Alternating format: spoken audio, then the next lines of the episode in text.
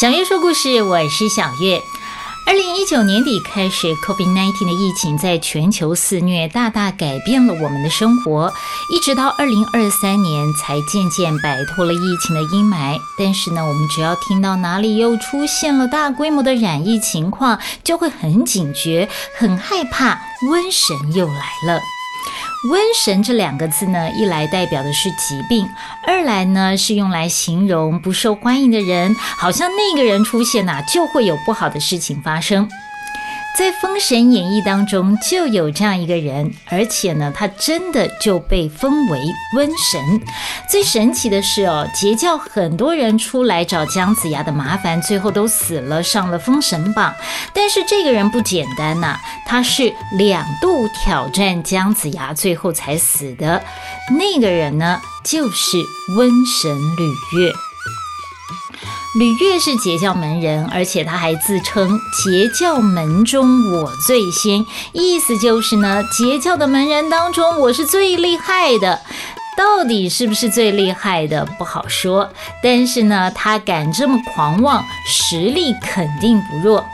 他也是被申公豹煽弄出来的，只是呢，他出来的原因是觉得你们阐教联合起来欺负截教这个行为太小人了。他觉得呢，自己应该为所有的截教门人伸张正义，可见他这个人多么自负了。厉害的人呢是不随便出场的，就算要出场呢，也要有前导。所以呢，他是先派了他的四个弟子，号称温布使者先出来。这温布使者呢，这四个徒弟啊，都长得非常奇怪，一出来呢，就给姜子牙下马威，把姜子牙门下的四名大将整得死去活来的。先是哪吒的两个哥哥，一个呢被搞得头痛的在地上打滚，另外一个呢像是被火烧一样，全身燥热，口吐白沫。接着雷震子出场，也倒在地上，北叮北当。姜子牙的徒弟胡须虎还被操控，反过来拿石头砸西岐城，最后倒在地上，口吐白沫，双眼圆睁啊！主将还没出场，姜子牙这边就损失了四员大将。真正的瘟神一出场，那还得了啊？没错，当吕岳一出现，还没开打，就把姜子牙吓得倒退了好几步。吕岳的四个弟子长得已经够奇怪了，没想到这个吕岳长得更可怕，一身大红袍，蓝脸红发，三只眼睛，手提宝剑，还骑着金眼驼。哎，这样听起来好像还好嘛，毕竟《封神演义》里面长相奇怪的人多的是，雷震子不也是蓝脸红发的吗？而且呢，这个雷震子还大嘴獠牙呢。不过吕越厉害在他还会变身，他可以化身成三头六臂。毕竟呢，他有太多的法宝了，两只手拿不下呀，非得伸出另外四只手才行。只见呢，他一手拿着刑天印，一手拿着瘟疫钟，一手拿定刑温幡，两只各拿一支指温剑，那还有一只手呢。我在网络上搜寻吕约的画像，发现不同的画家会给他不同的法宝，不然一只手空落落的感觉有点寂寞。嗯，这个画面上面呢，看起来也不太平衡，不好看。好了，不管他有多少的法宝，这些法宝都很厉害啊。更强的是呢，别人的法宝都是他的师傅给的，他的法宝呢都是自己练出来的。而且他的脸还会变色，从蓝色变成了绿色，还长出了獠牙。各种五行道术对他来说呢，都像是吃饭喝水一样的简单。姜子牙看到吕岳这副模样啊，心里先是退去了三分。战场上呢，最怕就是气势不如人了，还没有开打就先退缩。心细如丝又聪明的杨戬当然注意到姜子牙脸上那一丝丝的变化。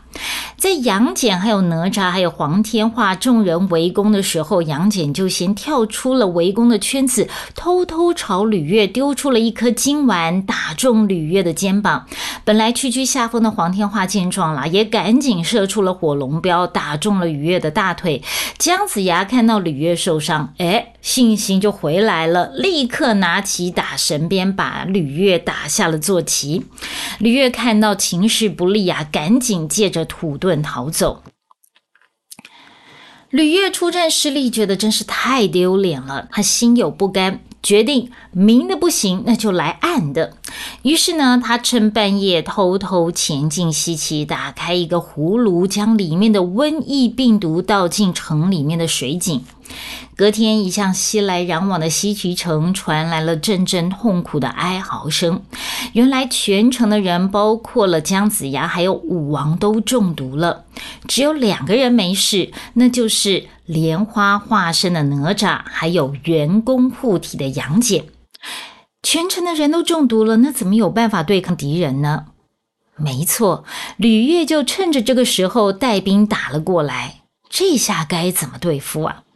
只见杨戬赶紧抓起了一把土跟草，往空中一撒，变出了一群彪形大汉站在城楼上。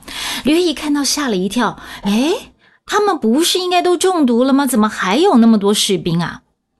吕月想了想，说：“，算了，反正呢，只要中了我的毒，七天之后必死无疑呀。西岐已经是我的囊中之物了，我也不用急于一时。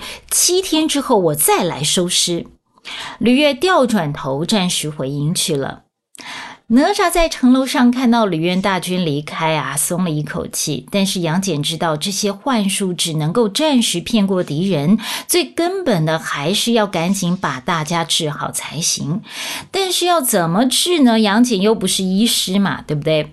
这时候呢，杨戬的师傅玉鼎真人来通风报信，要他去找三圣人求救。三圣人是谁呢？大家都很熟，那就是天皇伏羲、地皇神农，还有人皇轩辕。伏羲教人们结网捕鱼，创造文字，谱写八卦之后就回天上去了，把位子传给了神农。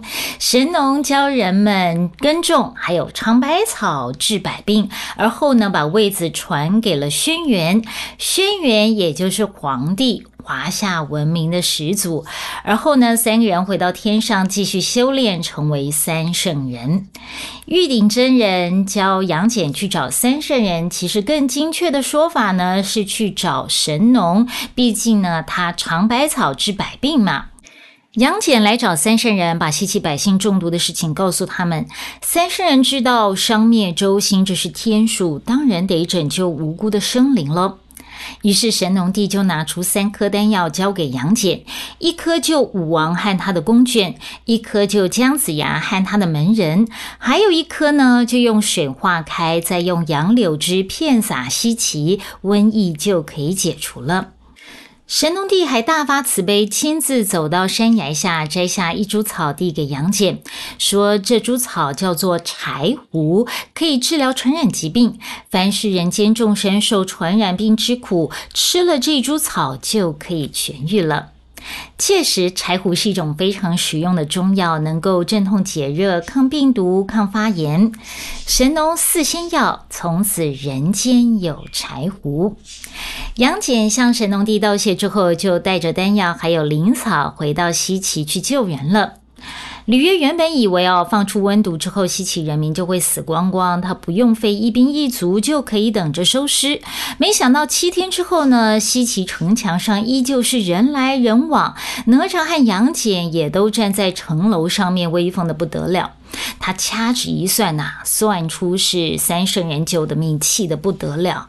他就说啊：“哎呀，早知道七天前就应该打进城去的，现在只能够趁他们温毒还刚好，元气还没有恢复之前，赶紧攻进城去。”于是呢，吕约翰四名徒弟立刻带着商汤大军一万两千人杀进西岐。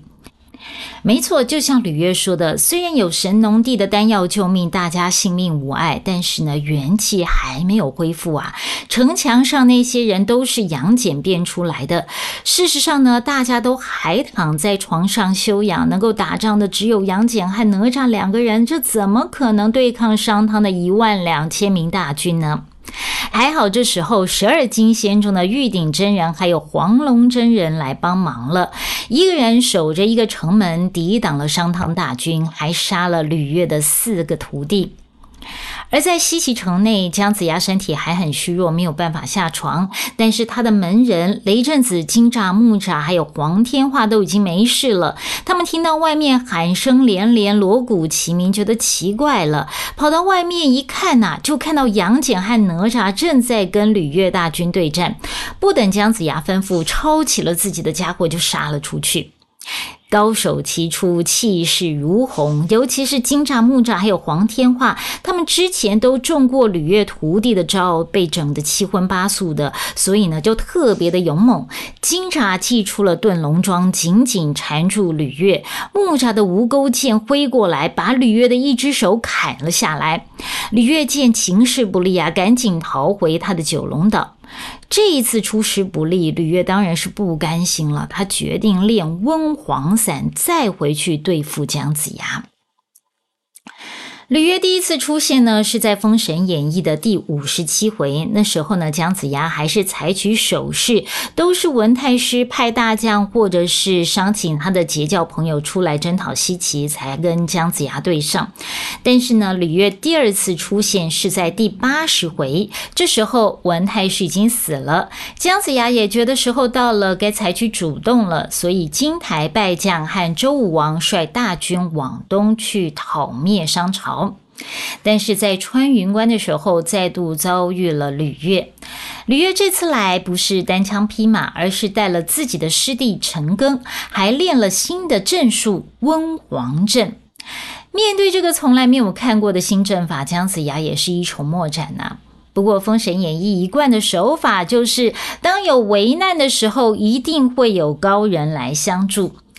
这时候，云中子出现了。不过，云中子来不是要去破阵的，而是要去当姜子牙的代理人。云中子对姜子牙说：“这个温阵呢，是你的百日之灾呀。等到灾满的时候，自然会有人来破阵。我来呢，是带你执掌帅印、督导大军的。”姜子牙听了也就放心了，立刻就把帅印交给云中子掌管。第二天，吕岳和陈庚张起了二十一把温伞，按照九宫八卦的方位放在温阵当中，中间立了一个土台，放上了杜符印，温黄阵就完成了。在周营这一边呢，云中子用三道符印分别放在姜子牙的前心、后心，还有后脑勺，也给了他一粒丹药。接着，姜子牙就上了四不像，来到阵前。吕岳看到姜子牙出现，立刻催开金眼驼仗剑往姜子牙攻了过来。姜子牙也赶紧拿剑挡了回去。两个人打了短短几个回合之后，吕岳就进入阵内，姜子牙也跟着进去。吕岳上了八卦台，把一把温伞往下一盖，昏昏黑黑如红纱黑雾罩了下来，势不可挡。姜子牙赶紧拿起他的杏黄旗架住温伞。吕岳把姜子牙困在阵里面之后，开心的不得了啊！每天入阵三次，用温伞来毒害姜子牙，姜子牙也只能用杏黄旗撑住温伞，在阵内放出金光千百朵来保护自己。姜子牙这边有云中子的三道符印保护，那是不用担心了，反正满一百天就会有高人出现解围了。但是那个高人是谁呢？这个高人呐，居然是一个大家都很陌生的文官大臣，他叫做杨任。杨呢，木易杨，任就是担任的任，责任的任。杨任是谁呢？他原本是商朝的上大夫。那时候纣王要建露台，杨任反对进宫去劝谏纣王，没想到纣王一生气啊，居然就把他给杀了，还挖掉他两只眼睛。十二金仙之一的道德真君叫黄金力士卷走了杨任的尸体，让他起死回生，又用金丹放在他的眼睛里面，结。果他的眼睛里面居然就长出了两只手，手里面呢还长了眼睛。哇，这个画面光用想的就觉得很诡异。我觉得好好一个人被搞成这副吓人的模样，真的很没有办法接受。诶但是《封神演义》嘛，不怪不能担任大任，这副模样也不是随便变的啦。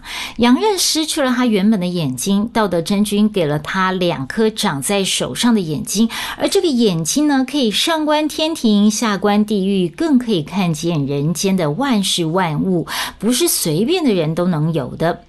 杨任从此也就留在道德真君旁边修行。现在姜子牙身陷百日之灾，道德真君派杨任去出任务，破解吕钺的温黄阵。但是杨任他是文臣出身啊，虽然有一对不同凡响的眼睛，但是怎么有办法破阵呢？连他自己都怀疑。道德真君却笑着说：“哎呀，这有什么难的呢？学就会了呀。”道德真君随后拿出一把飞电枪给杨任。飞电枪这个名字听起来很酷炫，是不是？枪呢，不是那个蹦蹦蹦的枪哦，而是金字边金仓枪，也就是我们看古装剧或者是传统戏曲里面那些将军手上拿的那种长长的杆子，头部有尖刀、有长须的那种武器。道德真君给的这把飞电枪能够飞，也能够战，变化无穷，可以穿心透骨，刺虎降龙。杨任呢，也是封神榜上有名的，所以之前他虽然是一个读书人，现在学拿枪也是一学就会。道德真君又传了五火神焰扇和坐骑云霞兽给他。杨任拜别了师傅，上了云霞兽，拍了拍云霞兽头上的角，那云霞兽脚上云彩升起，往空中飞来，一下子就来到了周朝的大营。云中子看到杨任很高兴啊，再过三天就满百日了，就看杨任怎么破温黄阵了。过了三天，姜子牙被困在温黄阵当中，已经满一百天了。周朝大营炮声响亮，大军出阵，所有周朝的将领，还有阐教门人，就连云中子还有周武王，都来到辕门下，等着看杨任破阵。吕月献出他的三头六臂，拿着宝剑从温皇阵里面走出来，看到杨任，先是心里一惊：“哎呀，怎么有人长成这副模样啊？”杨任在报上名号之后呢，就跟吕月打了起来。吕月自然是把杨任引进了他的温皇阵当中。吕钺上了八卦台，把温伞一撑，往下一照，想让杨任灰飞烟灭。没想到杨任把五火神扇一扇呐，那个温黄伞就化为灰烬。连杨任自己看了都觉得不可思议。继续又连扇了几下，只见剩下的二十把温伞也都化为灰烬。接着呢，又把扇子一扇，扇死了吕钺和陈根，破了温黄阵，救回了姜子牙。这是洋人第一次出任务就立了大功。其实杨任之后还有几场战斗独秀，都比这一次的还要精彩。有兴趣的朋友呢，可以去听我在滋滋线上听，也就是孜孜不倦的滋滋那两个字。我在滋滋线上听呢录制的《封神演义》里面有详细的内容。家里面有小学中年级到国中的孩子，对《封神演义》有兴趣的，也可以去买我所改写三彩文化所出版的《封神演义》。最后，我们来说说吕月的结局。吕月本来是有机会可以逃过封神榜的，但是他偏要逞能，硬是设了温皇阵，最后竟然死在自己的温皇阵下。最后，他被封为温黄大帝，也就是天庭八部之一温部的老大，底下还有六个温部行者，包括了他的四个徒弟和一个师弟。这温部呢，可是一个大部门呐。天庭上四部啊，第一是雷部，第二是火部，第三就是温部了。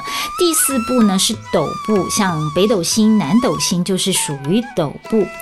天庭上四部呢，是天庭对外发布战争的战斗部门，除了日常的神职以外，还要负责降妖除魔。天庭的神非常的多啊，吕钺可以说是天庭里面站在第一阶层的大神。但是神再大呢，都比不上当先的逍遥自在。所以呢。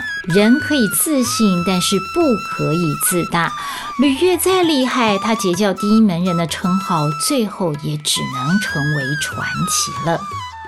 好了，《封神演义》单元当中，我们介绍了很多精彩的人物。我最喜欢的是土行孙，因为他跟你我一样，都有很多的缺点，但是他却不会画地自限，努力向上。而你呢？你喜欢哪一个呢？可以留言来告诉我哟。好了，我们下次见喽。